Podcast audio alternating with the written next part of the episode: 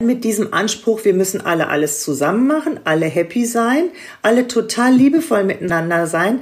Da kriegt man ja freitags um 10 nach 3 schon die Krise, wenn um drei die Kinder gekommen sind, weil man ja solche hohen Ansprüche hat.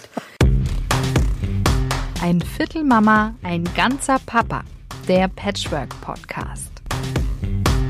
Gespräche sind super wichtig, das ist die Überschrift von unserer heutigen Ausgabe, denn es wird viel zu wenig kommuniziert in Patchwork-Familien. Das hat Katharina Siegmann festgestellt. Sie ist Journalistin, Coach, selber in einer Patchwork-Family und hat ein Buch geschrieben, Familie für Fortgeschrittene. Hallo alle zusammen, ich freue mich sehr dabei zu sein. Flo ist wieder mit dabei. Marion genauso. Meine zwei Bonuskinder sind acht und elf. Ich lebe in einer Patchwork-Familie von fünf Kindern. Zwei sind von mir, nämlich zehn und zwölf sind die alt.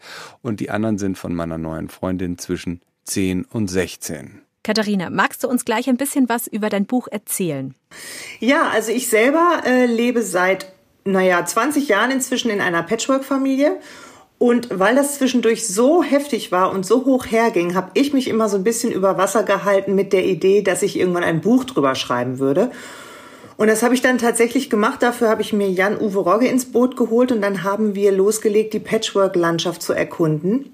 Ich hatte dann die Idee, dass wir mal Kinder und Jugendliche befragen, wie sie das Leben in einer Patchwork-Familie eigentlich finden. Und ja, ja, wie ihr es euch denken könnt, die waren so auf den Punkt und so klar und ehrlich mit ihrer Sicht der Dinge. Das war total berührend und oh Schreck. Mhm, ich habe auch wirklich ganz oft da gesessen und bin nur noch ganz still geworden, weil die hatten es wirklich so drauf, genau den wunden Punkt zu finden. Im Grunde direkt den Lösungsansatz zu finden, weil ganz viele haben auch gesagt, da haben wir noch nie drüber gesprochen. Das hat mich noch nie einer gefragt und ich traue mir auch gar nicht, das zu erzählen. Also da durch dieses Buch, und das war eigentlich so die Hauptessenz, wurde deutlich, wie wichtig Kommunikation in Patchwork-Familien eigentlich ist. Wie wichtig es ist, dass zum einen die Eltern gut miteinander kommunizieren, wie wichtig es ist, dass man die Kinder anhört und dass man eben auch ähm, natürlich so gute Fragen stellt und erstmal natürlich auch offen für die Ergebnisse ist. Ne? Wenn du jetzt von deinem Buch sprichst, was hat dich am allermeisten überrascht in diesen äh, Geschichten von den Kindern? Womit hättest du nicht gerechnet? Also ich habe nicht damit gerechnet, dass es so wenig Gespräche gibt in Patchwork-Familien. Zwischen wem? Zwischen Eltern und ihren leiblichen Kindern, zwischen Eltern und ihren Stiefkindern offensichtlich zwischen den Erwachsenen selber auch. Also ich war ein bisschen also überrascht und bis geschockt auf der Skala, dass es so wenig, also auch Bedürfnis nach Klärung gibt. Dass oft so eine Kultur ist von Patchwork, ist immer schwierig. Na klar streitet man da viel, na logisch. Und ähm, dass so wenig nach Lösungen gesucht wird. Und natürlich ist klar, dass erstmal die Erwachsenen die Lösung bringen müssen, indem sie ihre Hausaufgaben machen, sich ihre Vergangenheit mal angucken, ihren Trennungsschmerz eben auch mal anschauen und auch bearbeiten und dass sie dann natürlich ein offenes Ohr für die Belange ihrer Kinder und Stiefkinder haben. Und da war ich tatsächlich ein bisschen erstaunt, dass das nicht so Usus war in den Familien. Also viele, viele Kinder haben gesagt, äh, ich glaube gar nicht, dass das hier irgendjemanden interessiert oder so. Kannst du mal ein Beispiel vielleicht nennen? Was war dann so eine typische Geschichte, wo du das gemerkt hast? Also es war zum Beispiel eine Geschichte von einem Jungen, der war so, ich glaube so 12, 13. Der hat gesagt, oh, ich habe das Gefühl, mein Stiefvater, ich bin dem ein Dorn im Auge.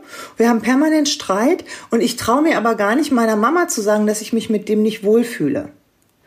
Sowas. Also wo einfach auch klar war, dass die Kinder in so einem permanenten Loyalitätskonflikt sind. Weil sie Mama das nicht sagen können, weil sie Mama nicht belasten wollen. Papa können sie es nicht sagen, weil der sowieso auf dem Neuen von Mama rumhackt. Und dem Neuen, mit dem gibt sowieso keine Kommunikationsebene. Das heißt, die Kinder sind ganz oft so ein bisschen auf verlorenem Posten, wenn ihre leiblichen Eltern sich nicht trauen, das mal anzusprechen. Und was meine ich damit? Also, weil natürlich heißt es nicht, dass die alle jahrelang schweigend nebeneinander sitzen, aber es geht um dieses wirklich zuzuhören. Und ich glaube, das ist was, was wir gerade in Patchwork-Familien wirklich üben müssen, weil da sind so viele verschiedene Menschen zusammengewürfelt. Ja, also in so einer Vater-Mutter-Kind-Familie mit den unterschiedlichen Altersstadien, da muss man üben, gut zuzuhören. Aber wenn man als Patchwork-Familie zusammenlebt und dann auch noch die Kinder so unterschiedlich präsent sind, also einige kommen nur am Wochenende, andere sind die ganze Zeit da und sind dann an den Wochenenden weg, wenn die anderen kommen. Also das ist ja ganz viel, wo man auch gucken muss, ähm, wie fühlen die sich hier tatsächlich zu Hause? Wer ist für die der erste Ansprechpartner? Und wann finde ich in diesem ganzen Wechselchaos mal so einen Moment, wo ich sagen kann, hey, wie geht's dir eigentlich? Zwischen diesem ganzen oh, Hausaufgaben und Tasche packen und jetzt wieder zu Papa. Da mal so einen Moment zu finden, wo die Verbindung gerade so gut ist, dass man wirklich so eine Frage stellen kann, ist natürlich auch schon eine Herausforderung, klar. Ja, es erinnert mich total an mein äh, vergangenes Wochenende. Da waren wieder alle fünf Kinder da, also meine beiden und meine Freundin und ihre drei Kinder. Und dann ist natürlich die Hölle los und da geht es tatsächlich nicht. Also so ein Gespräch, das kann da nicht stattfinden.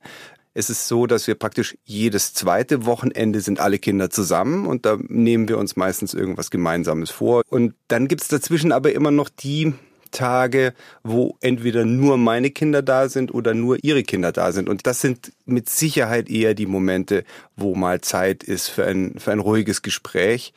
Aber ich kann das total gut nachvollziehen. Natürlich habe ich nicht so ein enges Verhältnis zu meinen Stiefkindern, zu meinen Bonuskindern, dass die immer sofort so offen und ehrlich zu mir herkommen würden wie zu ihrer leiblichen Mutter. Das ist klar. Und natürlich habe ich schon auch gemerkt, wie wichtig das ist, dass man diese Vertrauensebene so langsam, das geht ja nicht von heute auf morgen, kannst du nicht hingehen, hey Junge, wenn du mal ein Problem hast, kannst du immer kommen oder so. So einfach ist es ja nicht, sondern man muss ja tatsächlich auf so ein paar Dinge achten, wie wenn ich meinem Bonuskind verspreche, ich helfe ihm, den neuen Schreibtisch zu bauen, dann ist es total wichtig, dass der auch irgendwann gebaut wird, damit das klar ist, wenn der Flo was verspricht, dann kann ich mich darauf verlassen. Vielleicht dauert es mal ein bisschen, aber irgendwann muss es passieren. Das kennst du bestimmt von deinen Bonuskindern, Marion, auch sehr gut. Das sind ja nicht deine leiblichen Kinder, aber ihr kennt euch schon sechs Jahre. Wie hast du denn da das Vertrauen aufgebaut? Und denkst du, die, die kommen auch vertrauensvoll auf dich zu? Sie verraten mir schon Geheimnisse, die Sie so dem Papa nicht sagen. Also es war jetzt am Wochenende auch tatsächlich der Fall, wo die größere Bonustochter auf mich zukam und sagte, Mensch, weißt du, was mir passiert ist? Aber bitte behalt's für dich. Und dann ist es natürlich für mich auch eine Selbstverständlichkeit, das Ganze für mich zu behalten und es auch dem Papa nicht zu erzählen. War in dem Fall auch nicht dramatisch, wäre jetzt auch nicht irgendwie wichtig gewesen ist zu erzählen, weil irgendein großer Vorfall war, sondern es war einfach so ein kleines, intimes Gespräch. Und ich glaube, es macht die Zeit ganz oft. Es ist natürlich über die Jahre hinweg gewachsen. Und ich glaube, immer wenn man ein offenes Ohr hat und immer das Gespräch auch gesucht hat, und wir hatten jetzt am Wochenende auch wieder die Möglichkeit, da war ich mit den beiden kurz spazieren und dann haben wir einfach mal geredet und dann erzählen die mir aber auch so ein bisschen von der Seele, was sie ein bisschen so bewegt. Und es ist eigentlich ähm, total gut. Wobei man aber auch sagen muss, gerade sind sie einfach öfter da, weil ja Corona ist und durch das ganze Homeschooling und Homeoffice ist es einfach so, dass man dadurch natürlich nochmal, sage ich jetzt, intensiver zusammenwächst und vielleicht auch die Zeit hat. Und gerade kann man nicht tausend Sachen unternehmen, da geht man spazieren und da hat man die Möglichkeit, sich auszutauschen. Ich kann mich auch erinnern an eine Folge, wo wir drüber geredet haben, dass so dieses langsam Frau werden, was ja oft auch so ein bisschen mit Charme behaftet ist, dass das vielleicht auch ein Thema ist, wo du eine ganz gute Vermittlungsposition hast, weil du halt nicht die echte Mutter bist. Dir gegenüber ist das vielleicht einfacher über solche Dinge wie ich krieg jetzt vielleicht meine Tage oder ich krieg mal einen Busen oder so zu sprechen wie mit der eigenen Mutter, weil man da immer so ein bisschen Scham vielleicht hat. Katharina, du hast ja auch Bonuskinder. Jetzt auch im Hinblick auf diese Interviews, wo du gerade erzählt hast, dass die Kommunikation manchmal nicht so gut läuft. Wenn du dann kritisch zurückgeblickt hast auf die Jahre deiner äh, Patchwork-Familie, hast du da ein gutes Gefühl gehabt oder hast du gedacht, oh Mist, jetzt fühle ich mich ertappt, das habe ich hier und da auch noch nicht so gut hingekriegt? Tja, hui, wie lange habe ich noch Zeit? Genau. ähm, also, ähm, es ist so, ich glaube, dass ich in meiner Patchwork-Phase, als wir hier mit drei Kindern zusammengelebt haben, dass ich immer viel zu viel gemacht habe. Ich habe viel zu viel geredet, ich habe viel zu viel gefragt, ich habe viel zu viel mit der Ex-Frau meines Mannes kommuniziert. Ich hatte irgendwie das Gefühl, ich bin hier die Kommunikationsexpertin, ich mache das mal eben. Und das ist oft so das Stiefmutterverhalten. Die haben ja das Gefühl, sie müssen alle glücklich machen. Sie sind dafür verantwortlich, dass die emotionalen Ebenen stimmen. Und ganz oft führen sie damit komplett in die permanente Erschöpfung. sind wirklich dann so Nervenbündel, denen man wirklich, das ist immer so das Thema in meinen Coachings, denen man wirklich wieder beibringen muss, dass sie sich um sich kümmern dürfen, dass ihre Bedürfnisse wichtig sind, dass es nicht immer darum geht, alle am Tisch glücklich zu machen, sondern dass öfter es gut ist, weniger zu machen. Weniger ist da einfach mehr. Einfach mal die anderen machen lassen. Und im wahrsten Sinne des Wortes eben auch die anderen einfach mal sein zu lassen. Und von daher, ich glaube, dass ich immer viele gute Ideen hatte damals, wie man jetzt miteinander kommunizieren könnte. Und was unsere Kinder und auch meine Stieftochter hier wirklich gelernt haben, ist gut zu streiten. Also das ist was, wo wir immer gesagt haben, okay, es darf wirklich knallen hier, wir setzen uns wirklich auseinander. Es darf auch mal eine Tür ins Schloss geknallt werden und rumgeschrien, das war alles in Ordnung. Diese Emotionen durften hier alle ausgelebt werden. Und dann ist es aber wichtig, äh, zeitnah sich zusammenzusetzen und zu sagen, okay, passt mal auf, jetzt kommen wir hier mal alle wieder runter und klären mal, wie wir solche Situationen ansonsten handhaben wollen. Also das ist, glaube ich, was, was hier gut gelungen ist. Und ansonsten hätte ich mich, glaube ich, wenn ich mal so ganz selbstreflektiert sein möchte, viel mehr, viel doller zurückhalten können. Ich darf kurz teasern, weil die vorvorletzte Folge von unserem Podcast, da ging es genau um das Hamsterrad der Stiefmutter, die sozusagen tut und macht und sich dann aber nicht genug gesehen fühlt und dann frustriert ist und am Schluss auch erschöpft ist. Insofern können wir es gut nachvollziehen. Marion, du wolltest was sagen? Also das heißt, es dürfen alle äh, Emotionen von jedem Part der Familie sein oder hauptsächlich ähm, der der Kinder zulassen. Vergangene Woche äh, ist es mir alles zu viel geworden mit Homeoffice, Homeschooling. Es war wahnsinnig viel los bei mir in der Arbeit. Ich habe keine Ruhe mehr gefunden und dann habe ich mal die Tür geknallt und habe ich mal losgelegt. Da war so schlecht gelaunt und es hat mir auch im Nachhinein leid getan. Aber ich habe manchmal das Gefühl, gut, so ist es halt nun mal auch in Familien, dass einmal auch mal eine Tür fliegt und äh, dass man auch mal lauter wird. Und manchmal habe ich das Gefühl, man ist zu sehr darauf bedacht, dass alles möglichst perfekt ist, wenn die Kinder da sind. Hm, ich fühle mich auch total ertappt jetzt, Katharina, wo du das sagst, weil ich das letzte Mal, als meine Stieftochter die Tür geknallt hat, dann irgendwie viel zu streng mit ihr war, anstatt einfach sie mal kurz in Ruhe zu lassen, runterkommen und dann in Ruhe über die Situation reden, war ich dann so sauer, dass sie die Tür geknallt hat, dass ich dann auch sauer geworden. Also das ist, glaube ich, was das habe ich mir hier schon aufgeschrieben hier schön Emotionen zulassen, später drüber reden. Genau, weil das ist ja die andere Frage. Also wenn du sagst, du hast da auf der einen Seite ja jetzt festgestellt in deinem Buch, dass die Kommunikation nicht so gut funktioniert. Und dann frage ich dich, was hättest du denn vielleicht anders machen können? Und sagst du, ich habe zu viel Kommunikation versucht. Also das ist ja eigentlich auf den ersten Blick erstmal ein spannender Widerspruch. Wie würdest du denn heute sagen, macht man es dann richtig? Was ist die, was ist die goldene Mitte? Also was für mich eine wichtige Erkenntnis war, dass wir oft, wir hatten oft so Phasen, wo wir dann immer gedacht haben, wir müssen jetzt alle alles zusammen machen. Und dabei wäre es viel wertvoller gewesen, wenn mein Mann mit seiner Tochter was macht und ich mit meiner. Und wir uns mal so zwei, drei Stunden rausnehmen. Also so diese Allianzen bilden.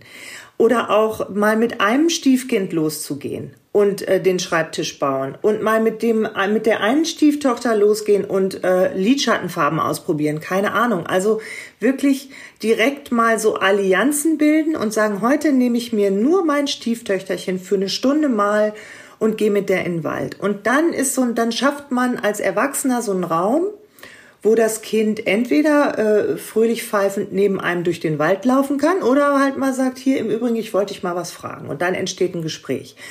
Also dieses immer alle alles zusammen ist oft auch eine Überforderung, gerade in Homeschooling, gerade in wir sitzen hier alle und können nicht ins Schwimmbad, nicht ins Kino, nicht Freunde treffen die dann mit diesem Anspruch, wir müssen alle alles zusammen machen, alle happy sein, alle total liebevoll miteinander sein. Da kriegt man ja freitags um zehn nach drei schon die Krise, wenn um drei die Kinder gekommen sind, weil man ja solche hohen Ansprüche hat.